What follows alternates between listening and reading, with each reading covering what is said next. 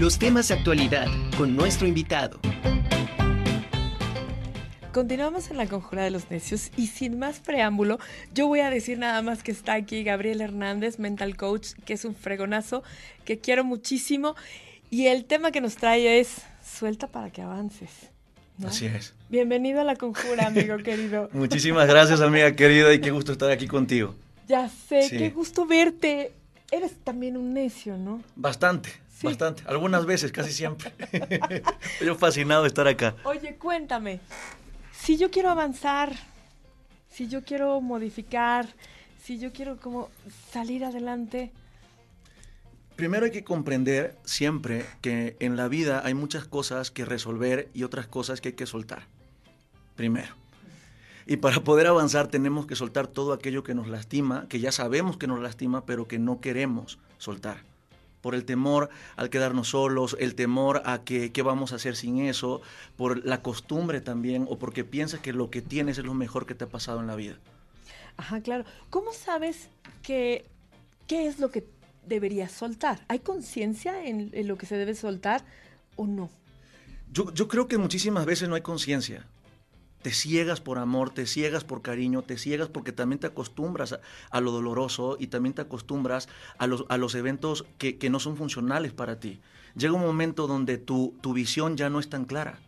Llega un momento donde dices, es que va a cambiar, es que las cosas van a ser distintas, es que yo me voy a encargar de que eso sea distinto. Y llega, te puede pasar 30, 40, 50 años y la vida te está dando señales y no las logras ver. Y para llegar a un punto de conciencia primero tienes que pensar y, hacerte la pregunta de esto me está funcionando o no me funciona. Esto me beneficia o me duele. Porque yo siempre he dicho, y tú lo sabes, siempre he dicho, da hasta donde no duela. Porque cuando te empieza a doler, ya hay algo que hay que modificar por ahí. Pero nos hacemos bien. Sí, sí, sí. Para no decir la palabra no se puede, no se puede, pero ya sabemos a qué nos hacemos. Claro. Sí, sí. Oye, porque sí, muchas veces a lo mejor eh, a lo mejor tu cuerpo o tu mente es la que quiere avanzar, quiere empezar a lograr cosas, quiere, pues, em, crear, eh, bueno, más bien, sacar ese, ese yo buena onda, ese yo luchador exitoso, bla, bla. Sí. Pero hay una parte que te detiene totalmente. Sí. ¿No? Sí. Que no sabes, o sea, ¿cómo empiezo a sanarme? ¿Cómo empiezo? ¿Cómo voy a llegar allá? Pero si tengo las patas amarradas. Sí, ¿Me explico? sí, sí. Hay que ponerle nombres a las cosas. Siempre lo he dicho. Nombres a las cosas. Sí, ya sé, ya sé. Madre mía. Me encanta, ¿eh? Conste, conste. Hay que ponerle nombre a las cosas primero. Hay que decir qué es lo que me está atando en mi vida y por qué estoy aquí. ¿Por qué me es tan conocido lo doloroso? Porque recuerda que nosotros, la mayoría de las personas, bueno, yo creo que todos nacimos con dolor a través del dolor del parto de nuestra madre y demás, y pensamos que así tenemos que vivir nuestra vida.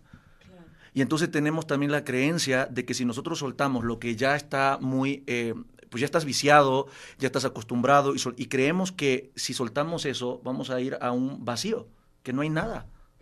Y ese, es, eso es lo que nos mantiene, incluso con personas que yo he mencionado mucho el término de narcisista, que es aquellos que te consumen la vida, y tú piensas que vas algún día vas a, esta persona a modificarla o porque o va a cambiar por ti o, y, te aferras a una historia que solamente está en tu cabeza.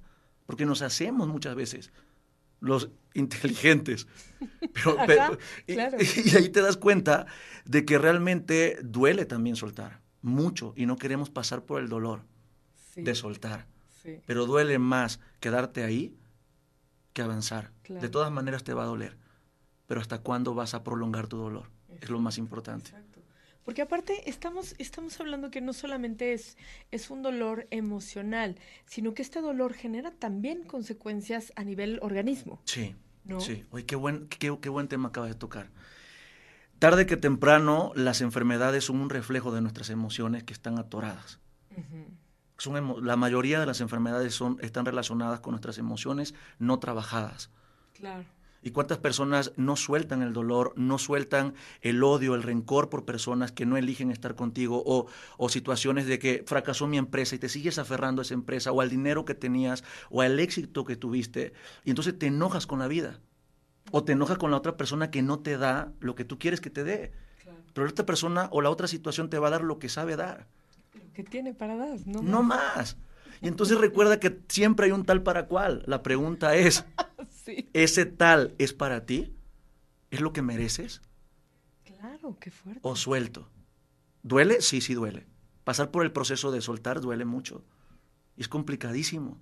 Pero es más doloroso permanecer en lugares donde no somos bienvenidos, permanecer en la vida de las personas que ya te están diciendo con, señales todo el tiempo que no quieren estar contigo. ¿Cuántas veces le pides a, muchas veces a tus amigos o a tu pareja, oye, dime que me amas, dime que me quieres? Y tenemos que pedir, pero cuando se pide no es real. Claro. Y también está la gente tóxica, ¿no?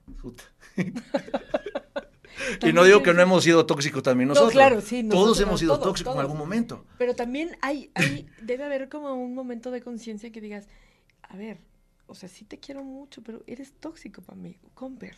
Sí. Tomar esa decisión no es sencilla, amiga. Nada sencilla. Yo creo que de las decisiones más fuertes de la vida, que es desprendernos de una persona que en su momento amamos y que nos está haciendo mucho daño hoy y luego los, que, o sea, los queremos tener a estos seres, los queremos tener cerca para rescatarlos. Y te digo una cosa, si no se saben rescatar ni ellos, ¿tú quién eres para rescatarlos? Rescátate a ti. Porque creamos codependencia con las cosas y las personas. Esa adicción que tenemos muchas veces a sufrir, a que nos duelan, a que nos lastimen. Y está en tus manos tomar la decisión, buscar apoyo. Hay mil formas de salir del dolor. Hay muchas formas de, sanar ese corazón roto. Pero la señal es, mira, hace poquito subí un video donde yo decía, alguien que te ama se nota clarito. Sí, lo vi. Sí. Justo hoy en la mañana. Hoy en la mañana. Hoy lo vi. Pero alguien que no te ama se ve mucho más claro. sí. Y tú esperas que un día vuelva a ser igual. Te tengo noticias, no va a suceder. Y también esto que, en, no sé si es en este o en otro que, que decías, ¿qué tan importante eres para una persona, qué lugar ocupas en su agenda. ¿Cuánto tiempo tiene? Para ti. Para ti en el día, en la semana, en el mes, ¿no? O sea, sí está cañón. O sea, hablando de pareja, de familia, de amigos, ¿no? Porque muchas veces eh, no queremos darnos cuenta precisamente esto que dices. A ver, no me quieren ahí o me es tóxica esta relación, ¿no?